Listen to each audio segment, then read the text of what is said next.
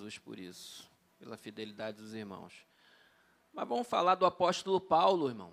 Um dos maiores exemplos de perseverança, que eu tem vários, tá, irmão, na Bíblia. Tem vários. Eu poderia aqui citar desde o Velho Testamento, o próprio Novo, né? O maior de todos é o Senhor Jesus, né? Igual a ele não tem não. Que ele pagou o preço na cruz sendo justo, pecador, filho de Deus, não sendo pecador, sendo o próprio filho de Deus. Ele não merecia aquilo. Então, a perseverança, Jesus chorou. Jesus falou: Passa de mim esse cálice, mas antes de tudo, seja feita a vossa vontade, não a minha. Jesus perseverou, ele sabia o que, que ele ia pagar, ele sabia. Ele estava ciente, ele tinha a opção, sabia? Jesus não quisesse. Chamava os anjos, Pronto, está tudo resolvido. Mas ele perseverou em obedecer ao Pai. Seja feita a vossa vontade. Ele, como filho de Deus, foi lá e perseverou. Maior perseverança que essa não existe. Celebramos ela agora na ceia. Mas eu também quero destacar, nessa breve palavra, a perseverança do apóstolo Paulo. O apóstolo Paulo, que era Saulo antes de se converter, ele era um perseguidor, ele era fariseu, foi ensinado aos pés de Gamaliel, conhecedor da Bíblia, mas ele era religioso. E ele concordava com a perseguição aos do caminho, os cristãos da época, aos seguidores de Jesus, ele concordava. E ele até era recebia cartas para levar para Damasco, para outros lugares. Ele era um camarada da linhagem ali mais pura, cidadão romano de nascença. O cara era, ele era o cara, meu irmão.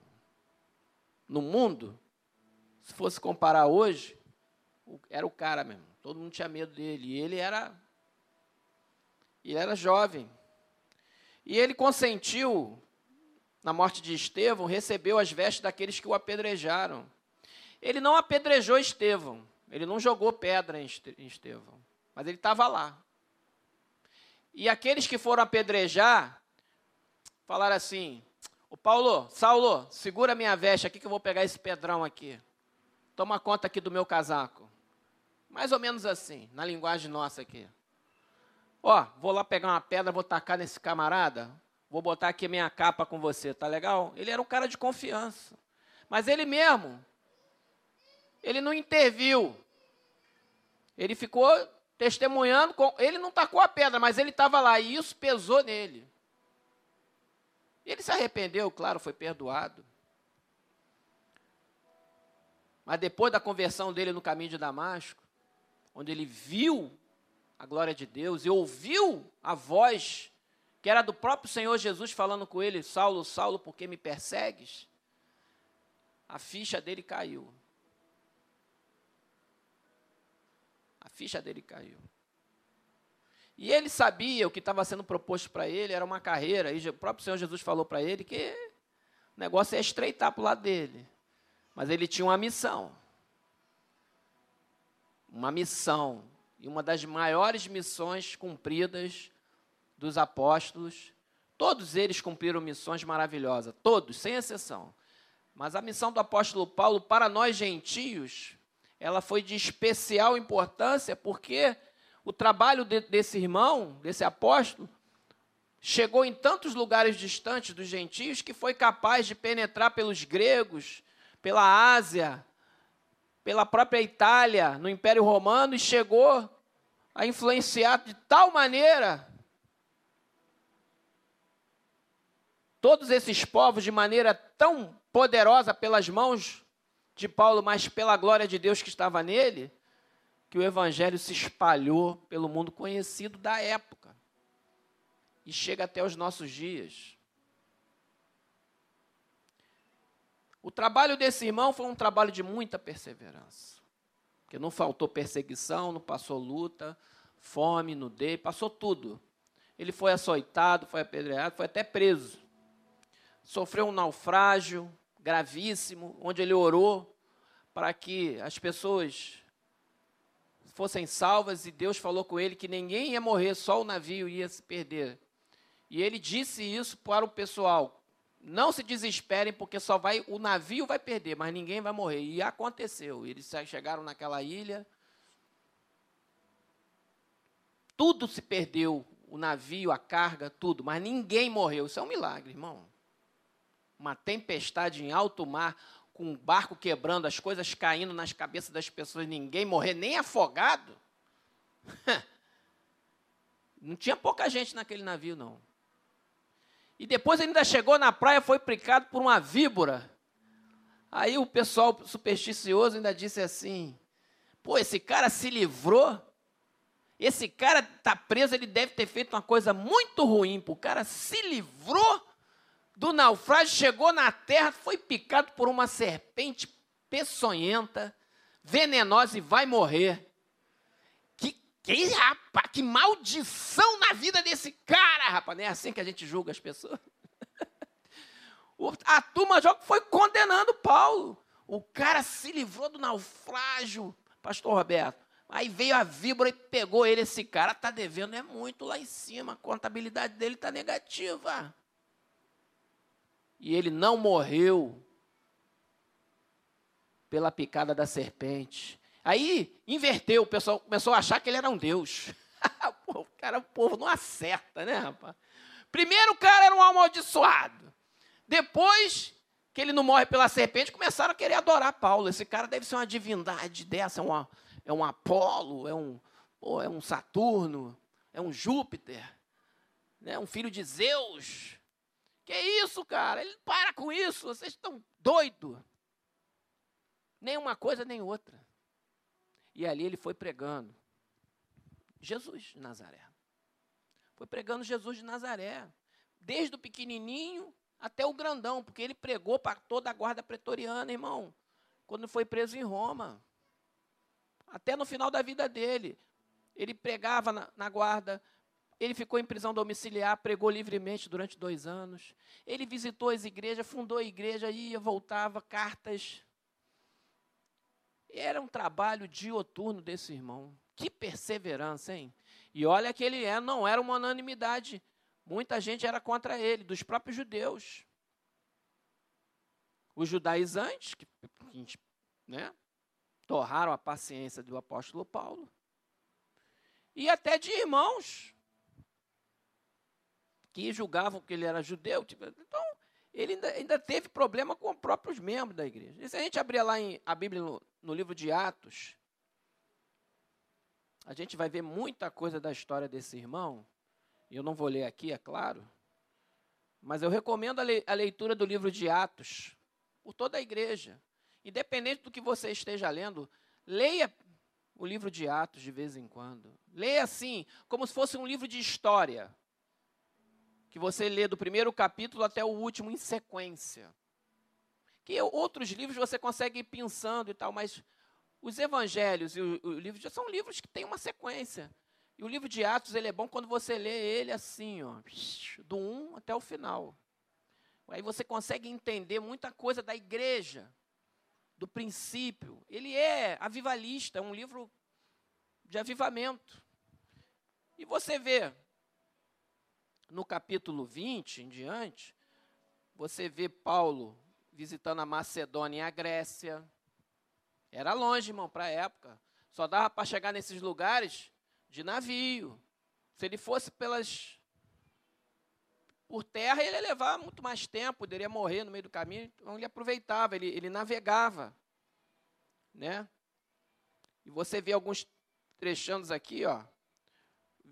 Capítulo 20, versículo 1 que teve uma confusão lá, causada por Demétrio, que eu não vou ler aqui.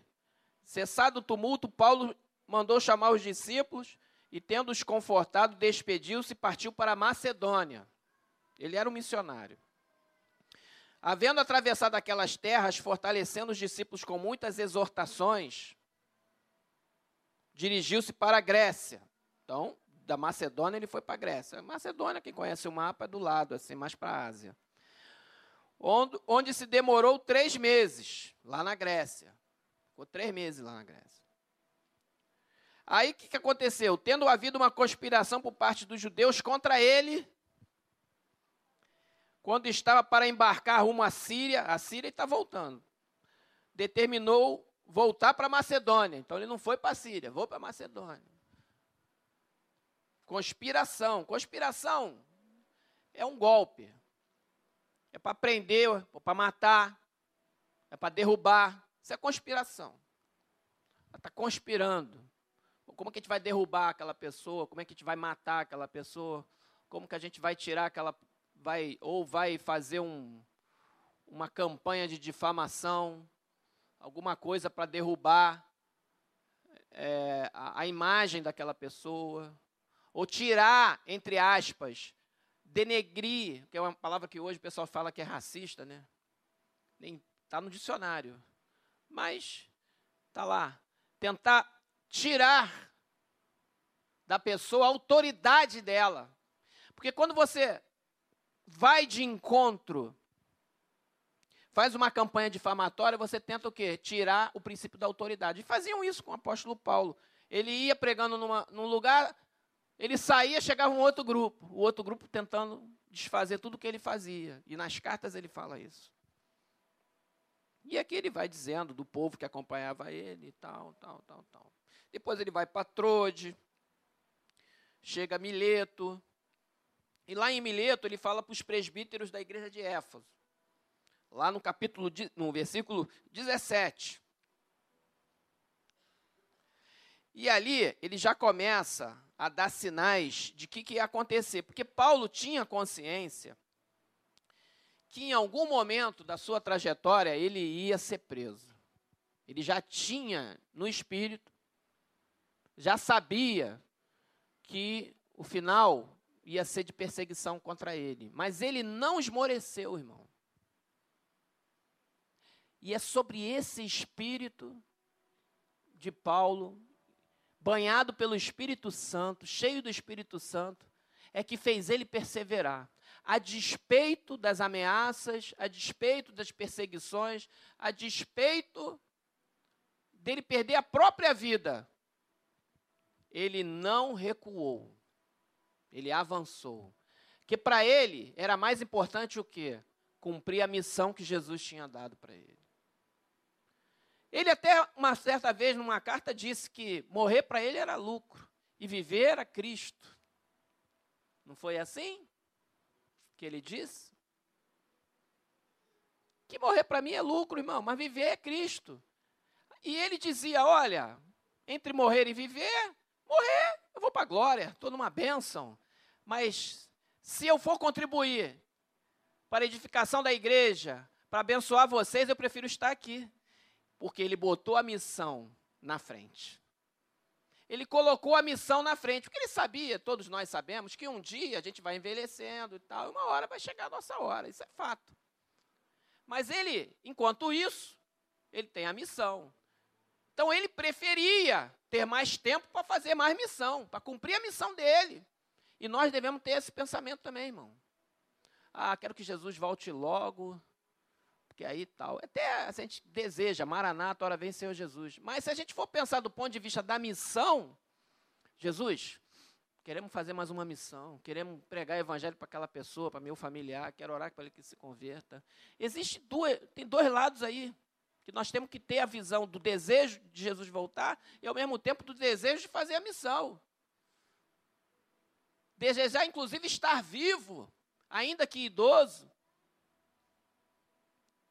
para poder cumprir mais alguma missão. Paulo falava isso, a postura dele de perseverança. É um exemplo para nós. E eu olho para ele e tento me inspirar com isso. A gente nunca vai chegar aos pés dele, irmão. A verdade é essa. Muito menos aos pés de Jesus, dos apóstolos. Eu não tenho essa pretensão, muito menos a arrogância de achar, ou de me, exclamar, de me chamar de apóstolo. Porque apóstolos foram esses aqui. E pagaram com sangue. Que foram os, as primícias do Evangelho. Esses foram dignos. Eu sou um pastor. Um pequeno pastor de um pequeno rebanho. E eu quero, junto com vocês, junto com os outros pastores, nós queremos fazer a nossa missão, cumprir a nossa missão, que ela é muito importante. Ela é muito importante. E nós precisamos ter a perspectiva do que, que Deus tem para nós, individualmente como igreja. Como é que a gente se prepara bem para uma missão? Buscando a Deus, santificando a nossa vida, largando o pecado, priorizando o reino de Deus, entendendo a vontade de Deus, cumprindo ela, se envolvendo na obra de Deus, ajudando o irmão, orando pelo irmão, socorrendo, fazendo tantas coisas que Jesus faria se, se estivesse no nosso lugar. Às vezes a gente pensa, o que, que Jesus faria se estivesse no meu lugar? numa determinada situação? Aliás, é uma boa pergunta. Se fosse Jesus, o que ele faria? O que, que eu faço? O camarada chegou, prontou, fez não sei o quê. Se fosse Jesus, o que, que Jesus faria? Hum. Às vezes o que Jesus faria, às vezes não, na maioria das vezes a gente pensa assim, sabe, Jesus faria algo completamente diferente do que eu estou pensando em fazer. Jesus é maravilhoso. E aí, o apóstolo Paulo, ele permaneceu lá um período e foi falar com os presbíteros. E ele falando das ciladas dos judeus, das provocações, né? Ele diz assim: De Mileto mandou a Éfaso chamar os presbíteros da igreja, o conselho da igreja. E quando se encontraram com ele, disse: Vós, vós bem sabeis como foi que me conduzi entre vós em todo o tempo, desde o primeiro dia em que entrei na Ásia? Testemunho.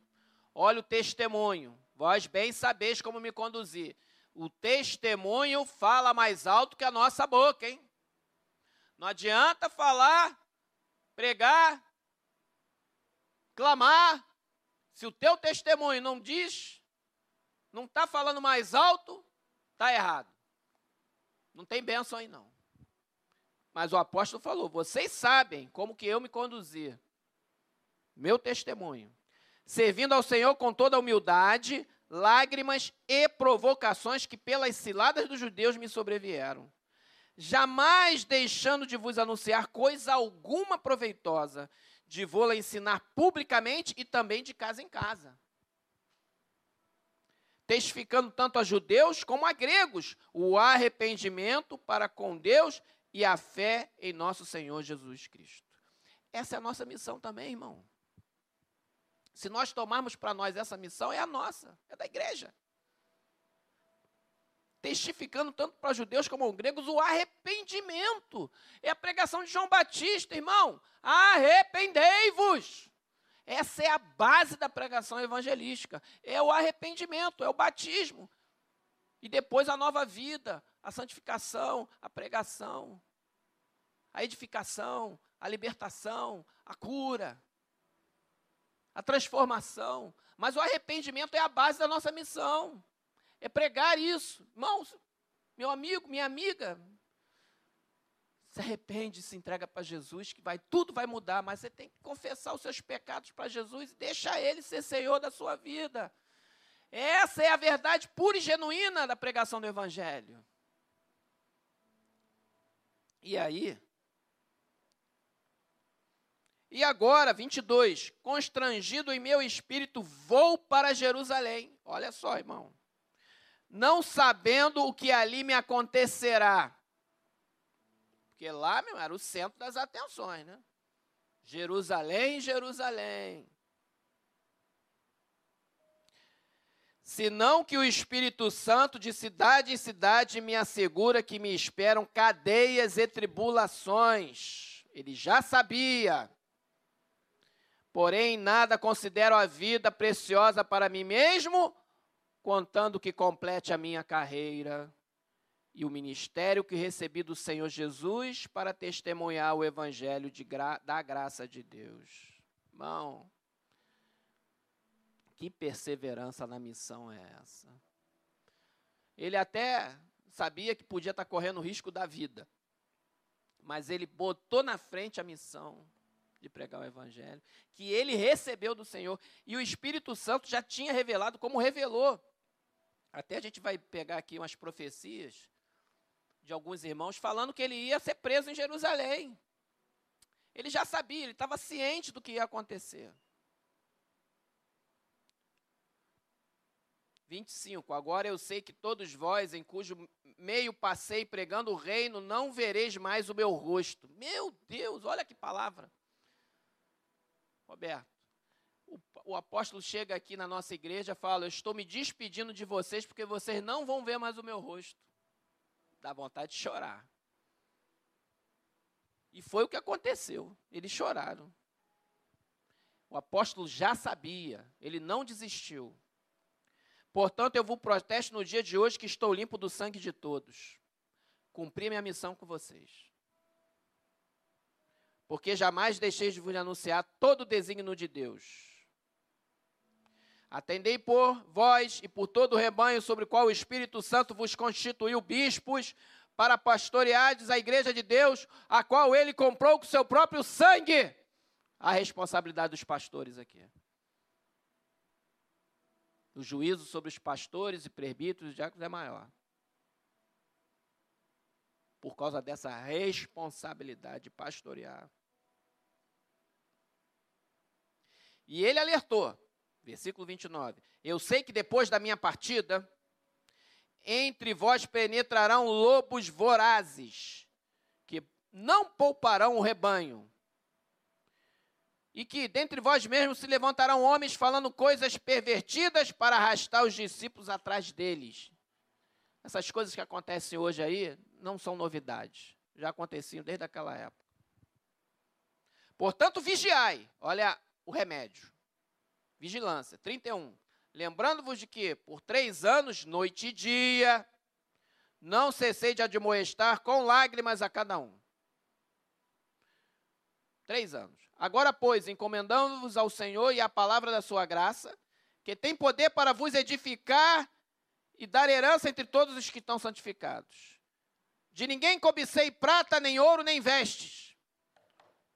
Tem muita gente cobiçando ouro, prata e vestes. Muita gente. Tem até igreja pregando, incentivando essa prática. Deus pode abençoar o teu trabalho? Pode. Deus pode te abençoar te prosperar? Pode, para a glória dele. A glória dele. Mas não cobiça, não. Não fica nessa, não. Daqui a pouco, isso não tem limite, irmão. Daqui a pouco o irmão está orando para ganhar um avião, um jato. O irmão é dono de uma multinacional. Que isso? Só vou ser feliz a hora que eu tiver um iate. Que isso, irmão? Aqui na nossa igreja a gente teve dois passeios de iate ano passado um iate. Era um saveiro, um barquinho menor. Tá ótimo.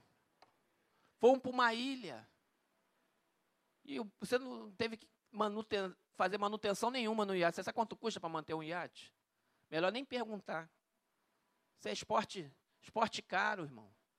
Sabe quanto custa manter um avião? O cara quer ter um avião.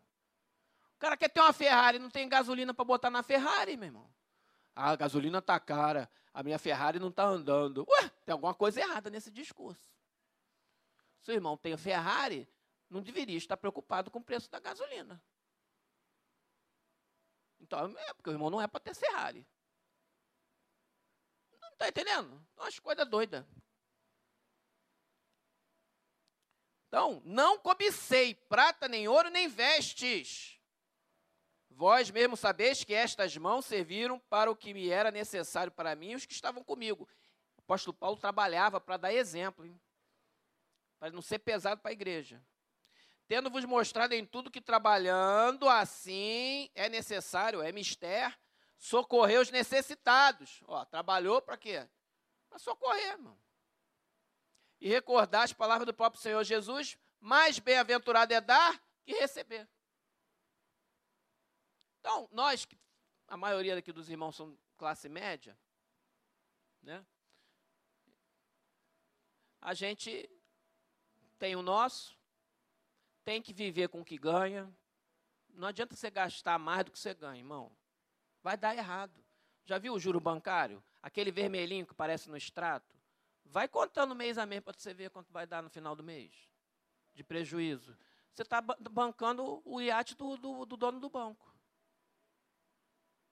Você está pagando a viagem para Dubai do dono do banco. Deixa de ser bobo, deixa de ser boba. Para de ficar bancando o iate dessa galera lá e sai do vermelho. Paga as dívidas. Cartão de crédito não é dinheiro teu. Aquilo ali é, um, é só para você pagar as tuas contas num dia só. E ganhar aqueles pontos se você souber usar o ponto para fazer alguma coisa. Se não, quebra o cartão, usa débito, irmão. Resolve essa dívida e sai do cartão de crédito. Paga só no débito, é melhor. Porque o débito tu tem que ter, senão tu não compra. Não cai nessa ilusão, não. Isso é um, uma escravidão. Tem situações que não tem jeito. Cara, teve uma situação que teve que bancar um hospital, não sei o quê, a gente, a, a, gente, os irmãos até ajudam. Mas tem situação que não é, né? O pastor Jesaías, ele às vezes faz, ia na casa do irmão e falava, irmão, tem uma televisão bonita, hein? Está precisando, né? Vende essa televisão. Vende, começava a mandar vender tudo dentro da casa do irmão. Uma TV de. Antigamente, né? Aquelas TVzonas. Irmão, que TVzão bonito. É, essa aqui tem até aquele som. É mesmo, irmão, tá, tá mal, né? Dinheiro, vende. Uh, é, vende a televisão. Ele, tá, ele poderia emprestar, poderia, mas naquele caso, daquele irmão, naquela situação, nananana, aquele irmão está com a mentalidade errada. Tem que corrigir a mentalidade, senão não vai resolver o problema do irmão, vai resolver um problema pontualmente e o problema vai acontecer de novo daqui a seis meses. De novo, vai repetir o problema, porque ele não corrigiu a mentalidade. Então a gente não tem que cobiçar. Quando a gente cobiça muito, a gente gasta mais. E propaganda. Para que serve propaganda? Eu sei que tem gente que trabalha na área de marketing aqui. Propaganda serve para convencer você que você precisa daquilo. Para gerar em você uma necessidade.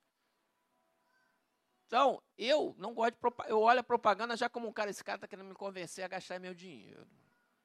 Eu já olho com essa mentalidade. Então, normalmente a propaganda, para mim, ela, ela para mim, ela tem o efeito contrário. Eu já olho, e esse cara está com essa conversa querendo me pegar meu dinheiro. aí para mim não serve. Para mim é o seguinte, eu desejo uma coisa, aí eu vou pesquisar. Vou ver o melhor preço, vou ver não sei o quê. Ou eu estou precisando de alguma coisa, aí eu vou ver, vou pesquisar. Não é a propaganda que vem, ih, que negócio legal, vou comprar também. Ih, que negócio legal, vou comprar também. Ih, vai passear no, no shopping, Fui só para passear, sai de lá com quatro bolsas.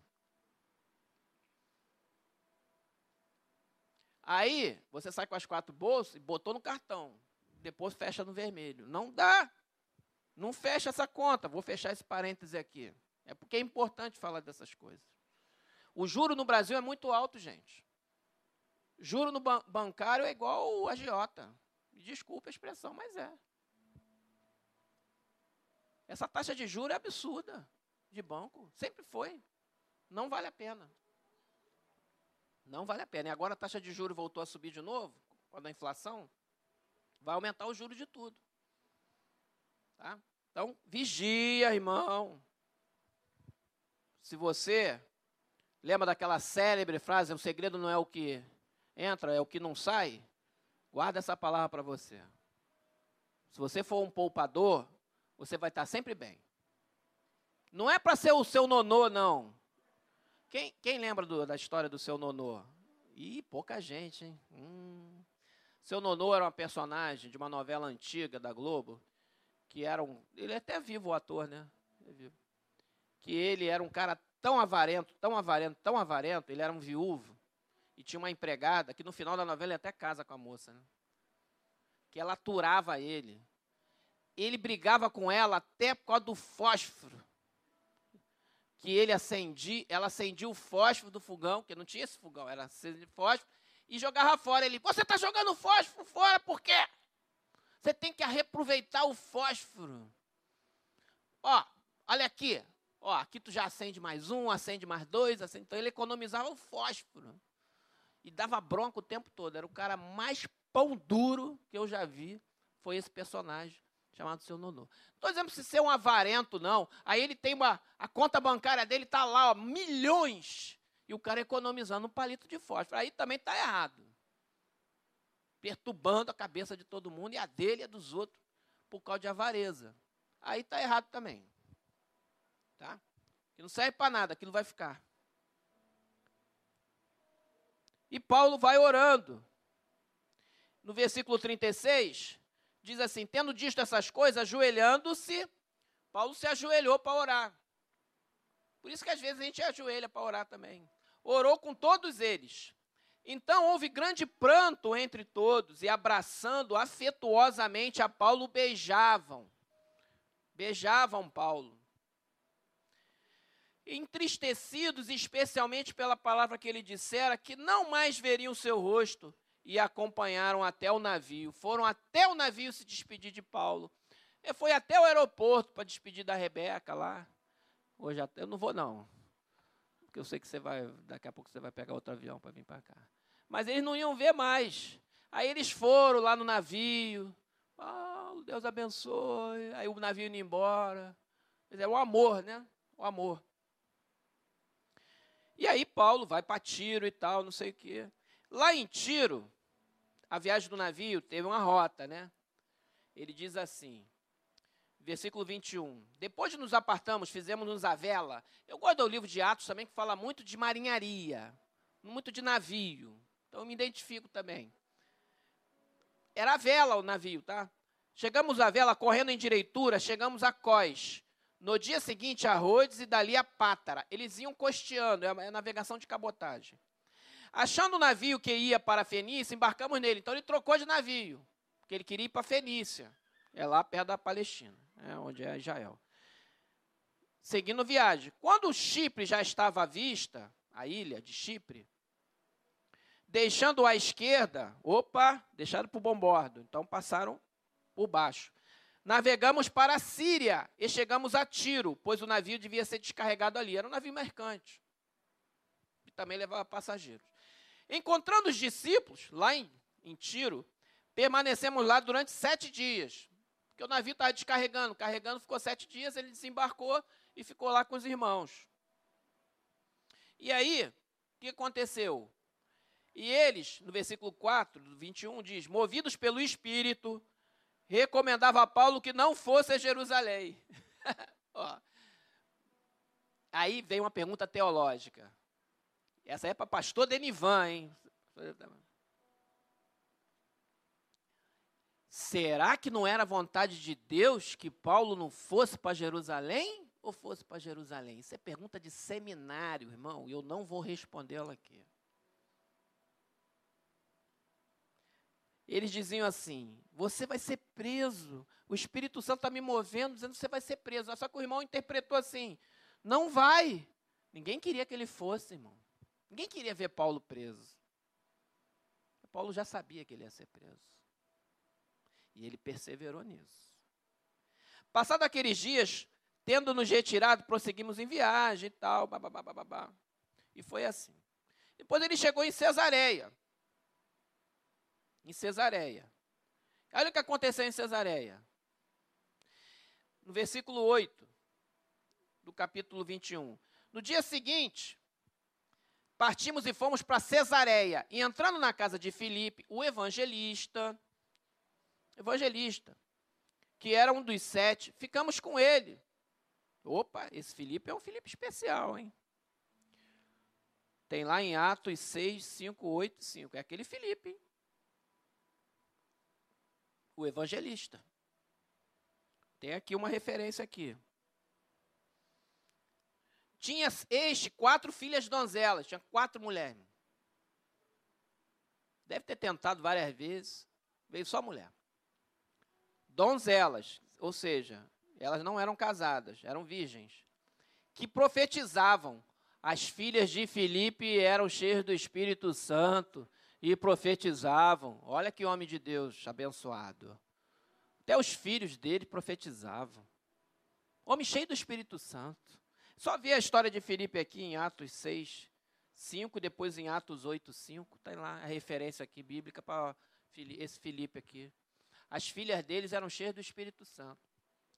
Demorando-se ali alguns dias, desceu a Judéia um profeta chamado Ágabo. Aí veio o irmão, Ágabo. E vindo ter conosco, tomou o cinto de. Olha o que aconteceu, olha como é que foi a revelação. Ele pegou o cinto de Paulo, o cinto, tomou o cinto de Paulo, ligando com ele os próprios pés e as mãos. Ele pegou o cinto e ele amarrou o pé dele, do, do, do profeta, e fez uma, uma encenação. Pegou o cinto, amarrou o pé e a mão do próprio profeta, assim, ele se amarrou. Com o cinto de Paulo. E declarou: Isto diz o Espírito Santo. Assim os judeus em Jerusalém farão ao dono deste cinto e entregarão nas mãos dos gentios. O apóstolo Paulo já sabia o que esperava. E aí fica uma pergunta intrigante, né? Teológica, denivânica, né, pastor Denivan? Para a gente assim. O Senhor Jesus, o Espírito Santo, estava avisando para Paulo: tu vai ser preso, cara. Paulo tinha livre-arbítrio, sim ou não? Tinha livre-arbítrio, sim. Ele poderia chegar e falar: Eu não vou para Jerusalém, então, eu vou para outro lugar. Vou pregar o evangelho em outro lugar. Ele poderia? Poderia. Mas ele entendia no discernimento dele que ele ia ter que ir para Jerusalém, ele ia ter que passar por aquilo. Deus estava, primeiro, mostrando para ele o que ia acontecer, para ele estar preparado, não ser pego de surpresa. Segundo, teologicamente falando, eu posso dizer que Paulo, com o livre-arbítrio dele, Deus estava dando uma opção para ele. Deus deu uma opção para Paulo. Não, ele não ia deixar de ir para o céu por causa disso, não. Mas Deus deu uma opção para ele. Mas ele perseverou aonde ele sabia que, onde o ministério, chamado dele lá atrás, as palavras de Jesus já tinham dito para ele, ele sabia qual era a, a essência da vontade de Deus. E ele decidiu enfrentar a ameaça de prisão, mesmo assim, para cumprir a missão da vontade de Deus na vida dele. Assim como Jesus. Jesus também podia, né? Não ter pago o preço. Mas Jesus não foi. Jesus já sabia. Apóstolo Paulo, a mesma coisa. Ele sabia que ia ser preso, ia ser entregue ao gentio. Mas ele falou: Eu sei que a, a essência da vontade de Deus, o principal dela está aqui. Deus está me dando aviso, eu sei. Ele está me dando o livre-arbítrio. Mas ele escolheu perseverar na missão, no limite, que talvez eu e você não conseguíssemos. Ou hoje ainda não tenhamos essa capacidade. Talvez o Espírito Santo nos surpreenda com um poder, uma autoridade que possamos conseguir. A gente, às vezes, não, não conhece, a gente não sabe qual seria a nossa. Quando cheios do Espírito Santo, o que nós somos capazes de fazer. Mas a verdade é que a perseverança no cumprimento da missão estava acima de qualquer outra coisa. E ele foi. No versículo 13, ele respondeu: Que fazeis chorando? Então ele respondeu: Que fazeis chorando e quebrantando-me o coração? Porque o povo começou a chorar, gente. E começou a quebrar o coração de Paulo. Paulo começou a chorar com vocês aqui. Pois estou pronto não só para ser preso, mas até para morrer em Jerusalém pelo nome do Senhor Jesus. Meu Deus. Não é só para ser preso, não. Estou pronto para morrer. Ser preso é menos que morrer. Estão entendendo a mente de Cristo no apóstolo Paulo? Estão entendendo o nível de perseverança desse homem? Estão entendendo, igreja, o chamado de Deus para nós nos tempos de hoje? Qual é o nosso limite? Até onde a gente vai na pregação do Evangelho, na proclamação? Nós cantamos aqui, eu te amo, eu te amo, para que o mundo todo possa ouvir. Não foi o que nós cantamos aqui? Eu te amo, para que o mundo todo possa ouvir. Essa é a nossa missão. Se mandarem a gente fechar a boca para não poder mais cantar Eu te amo, eu vou ter que dizer Eu te amo até que o mundo todo possa ouvir. Seja na China, seja nesse país, ou seja até no Brasil, dependendo da situação aí. pode carrear para outros derivadas aí sociais de mudanças de bases legais que podem querer espremer a igreja. E aí? Será que na hora que eu mandar o hall de membro lá, o irmão vai botar sim? Quero continuar sendo sim ou não?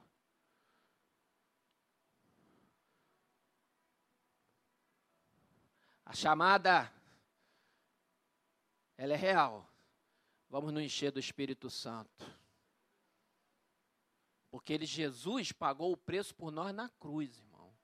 Se o tempo de hoje, nós estamos no Brasil, o Brasil é um país que tem leis fortes, livres, mas, irmão, o mundo está doido, o mundo está, mundo tá, como é que é, pastor, meu irmão falou? Está fluido, está volátil, as coisas mudam, de um dia para o outro, parece que, a pandemia parece que piorou esse cenário de mudança, as, as pessoas estão querendo mudar as regras das coisas de uma maneira, como se fosse fácil mudar as coisas, isso há tempo atrás seria uma, coisas que estão acontecendo hoje, até no Brasil, seriam absurdos, e as pessoas hoje estão aceitando determinado, estão até incentivando, batendo palma. Eu olho não pela questão sanitária, eu olho pela questão legal. A questão sanitária é a questão sanitária, mas a questão legal, do direito, da justiça. Tem coisas que estão acima, liberdade e tal, ir e vir, bababá. Não, eu não estou falando de questão sanitária, não. É o que está por trás, é o, é, é o espírito que está por trás a intenção, a motivação. Discerne, irmão, irmã, discerne, ora, se liga. Mas o apóstolo Paulo, independente do, da questão, ele falou: vou para a minha missão, de um jeito ou de outro vou cumprir. E nós também. De um jeito ou de outro nós vamos cumprir, irmão. E ele disse que estava pronto para morrer. Aí o povo, né? Até o escritor aqui do livro, né? Falou: Como, porém, não persuadimos, que eles tentaram convencer. Conformados, dissemos: Faça-se a vontade do Senhor. Então, a igreja, né, o povo ali, disse assim: faz. Então, a gente não vai conseguir convencer o apóstolo Paulo, não. Ele está muito firme na visão. Então, que faça-se a vontade do Senhor. E assim, o apóstolo foi. Passado aqueles dias, tendo feito os preparativos, subiram para Jerusalém. E alguns dos discípulos também vieram da Cesareia conosco, trazendo consigo Minazon, natural do Chipre, velho discípulo com quem nos deveríamos, deveríamos hospedar. Toda a logística estava feita. Tinha logística, muita logística na viagem de Paulo. Não aparece, mas tem gente de hospedagem, alimentação, organização total. E ele chega em Jerusalém, irmão, isso aqui é uma pregação à parte. E eu não vou entrar nela agora. Posso entrar em outro domingo. Como é que foi essa chegada de Paulo em Jerusalém? Tudo que aconteceu e depois a prisão de Paulo em Jerusalém. E a presença dele no sinédrio e tudo mais que aconteceu por conta da questão da lei, dos costumes da lei. E mais uma vez tentaram conspirar contra a vida de Paulo, chamando ele de anátema, e os judeus queriam matá-lo matá-lo, eles queriam matá-lo, mas como ele era cidadão romano, o pretório lá, o pessoal prendeu ele, os gentios, né, os romanos prenderam ele, e de certa forma a prisão dele teve um duplo sentido: acabar com a confusão e até proteger, para não acontecer um homicídio. E no meio dessa coisa ele falou: Olha, eu sou cidadão romano. E o, a autoridade que estava aprendendo, eu falei, olha só, eu também sou, mas eu comprei, você, eu sou de nascença, meu amigo. Ih, pegou. Calma, então agora o negócio estreitou aqui. Tem processo. O cidadão romano tem um processo, não se prende assim. Opa, agora, agora já era. Os judeus não vão poder mais encostar a mão nele, porque ele é romano. Aí os romanos, negativo, fala lá com os caras que agora. E o Senhor, para finalizar, Senhor Jesus, o Espírito Santo falou com Paulo, deixa eu achar o versículo aqui. Depois que isso aconteceu, Jesus falou com ele uma coisa interessante, ó. Aqui tem todos os detalhes da prisão, é, das escadas, os soldados carregaram ele, a violência da multidão em cima para pegar. Olha, irmão, foi uma confusão em Jerusalém. Eu, eu, depois eu vou ler isso aqui, vou tentar descrever. Isso foi uma confusão. Paulo chegou lá, eles incitaram a multidão com violência para massacrar Paulo, os romanos segurando. Irmãos, irmão não tem noção. O que, que foi a saída de Paulo para lá? E aí ele foi preso na fortaleza. E tal. E ele começou a dizer quem era ele. Aí Paulo apresenta a sua defesa 20, no capítulo 22. Aí ele diz: perseguir esse caminho até a morte, prendendo e metendo em cárceres homens e mulheres. Não foi só Estevão, não. Ele prendeu em cárcere homens e mulheres. O apóstolo Paulo. Ele confessou tudo aqui, ó.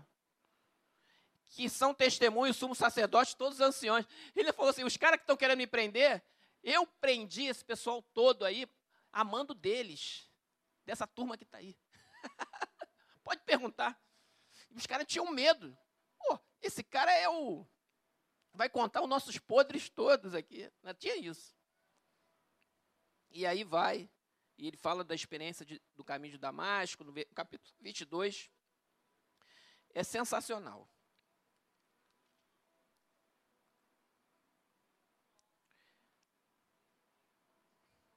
Vinte e três, onze, será que seja? É, o 23, 11. Paulo vai perante a Sinédrio e no versículo 10 diz: Tomando o vulto a Celeuma, temendo o comandante que fosse Paulo espedaçado por eles, mandou descer o guarda para que o retirassem dali e o levassem para a fortaleza. Para muito ódio contra o apóstolo Paulo. Muito ódio. Igual foi com Jesus o Senhor aparece a Paulo. Aí vem, talvez, a resposta teológica. Na noite seguinte, o Senhor, pondo-se ao lado dele, disse: O Senhor, coragem. Olha, Jesus fala para mim e para você: coragem, porque para cumprir a missão tem que ter coragem não pode ser covarde. Coragem. Por quê? Porque a situação era de muita pressão. Jesus falou: coragem. Pois do modo porque deste pois do modo porque deste testemunho a meu respeito em Jerusalém, assim importa que também o faças em Roma. Olha a resposta aí. Deus deu livre-arbítrio? Deu. Ele foi, sofreu, sofreu. Mas Jesus não abandonou, ele falou para ele: coragem, porque da mesma maneira que você deu o testemunho necessário em Jerusalém, importa agora que você dê o mesmo testemunho na capital do Império Romano, em Roma. E assim se cumpriu. A despeito de todas as perseguições, ele perseverou. Perseverou. Perseverou e cumpriu a carreira, guardou a fé. É um exemplo sensacional para a igreja dos dias de hoje. E as nossas questões são tão pequenas, né? Quando a gente compara, vamos dizer assim, a gravidade da situação do apóstolo Paulo com a eventual gravidade das nossas questões, às vezes é um testemunho, uma, às vezes é um posicionamento que você tem que ter numa sala de aula. Um posicionamento que você tem que ter no trabalho ou na vizinhança. Ah, você acha certo isso? Não, não acho. Você acha, você acha do aborto? Sou contra. Para mim, é assassinato. São temas polêmicos. Você não vai ficar polemizando, você polemizando. Mas se alguém te perguntar, você vai ter que se posicionar. Não pode se esconder. Você acha que beber, ter outras mulheres, sair, trocar de mulher, não, não acho errado. Casou, tem que ir até o final. Que isso, cara? É, é a vontade de Deus que é o melhor. Você, quer, você já conhece a Deus? Você já teve uma experiência com Deus? Aí você inverte. Você inverte. A vez de você ser questionado, você começa, você, você começa a questionar. E você? E você e Deus? Como é que tá? Você já teve uma experiência com Deus? Você inverte. Porque às vezes um questionamento nada mais é que uma oportunidade de você falar de Jesus, de você dar o testemunho. E a gente não pode ter vergonha do evangelho, irmão. Não tem problema, vão achar você careta, vão achar você que não sei o quê. Deixa, deixa achar. No final, eles vão até respeitar vocês. Eu sei o que eu estou falando. No final, você vai ser. No início, vai ser uma, uma provocação. Ah, esse cara não é do nosso grupo. Não vamos chamar ele para tal lugar porque ele é de outro jeito, não bebe, não sei o quê. Não tem problema. No início vai ser isso. Mas depois de algum tempinho, escreve o que eu estou falando. Eles vão respeitar você. E no dia que eles tiverem problema, falar, vai falar assim: ora por mim. Posso orar por você? Por favor. E eles vão, não, mas ele é sério. Ele é, é porque eles acham que crente tudo é bagunça. Evangélico, pastor, pastor é ladrão, eles acham isso. Pastor tudo é ladrão, roubo dízimo. Isso eles acham.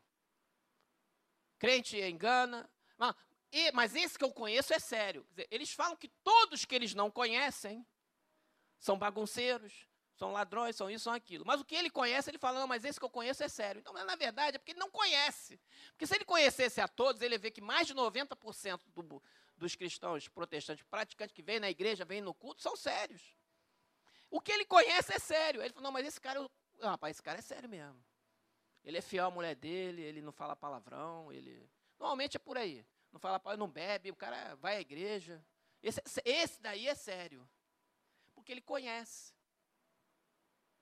As pessoas precisam conhecer Jesus, precisam conhecer a igreja, vir à igreja, assistir. A, a, a transmissão ao vivo é uma forma da, da pessoa ver a igreja de, sem ter vindo aqui. E, de repente, até facilita um dia ela assistir um culto presencial. E ela vai ver que o que nós fazemos aqui simplesmente é buscar a Deus, nada mais do que isso. Vamos perseverar, igreja, na visão, vamos santificar, Vamos buscar a Deus. Vamos fazer a vontade de Deus. Amém? Vamos ficar de pé. Estamos encerrando. 11 horas e 59 minutos.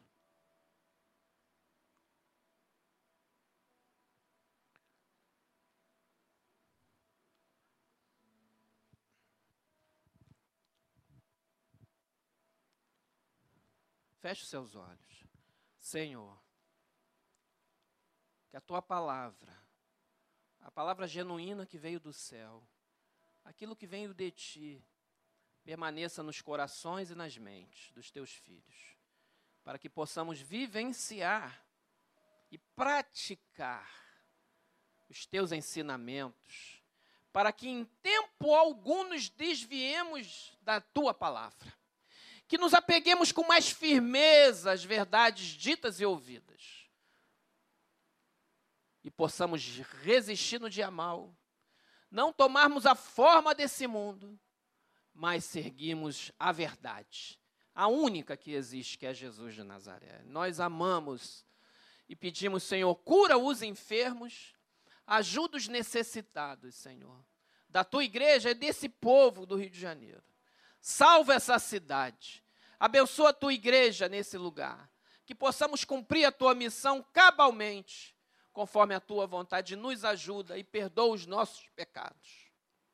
Assim oramos agradecidos, agradecidos por tudo que o Senhor tem feito. Em nome de Jesus, amém e amém.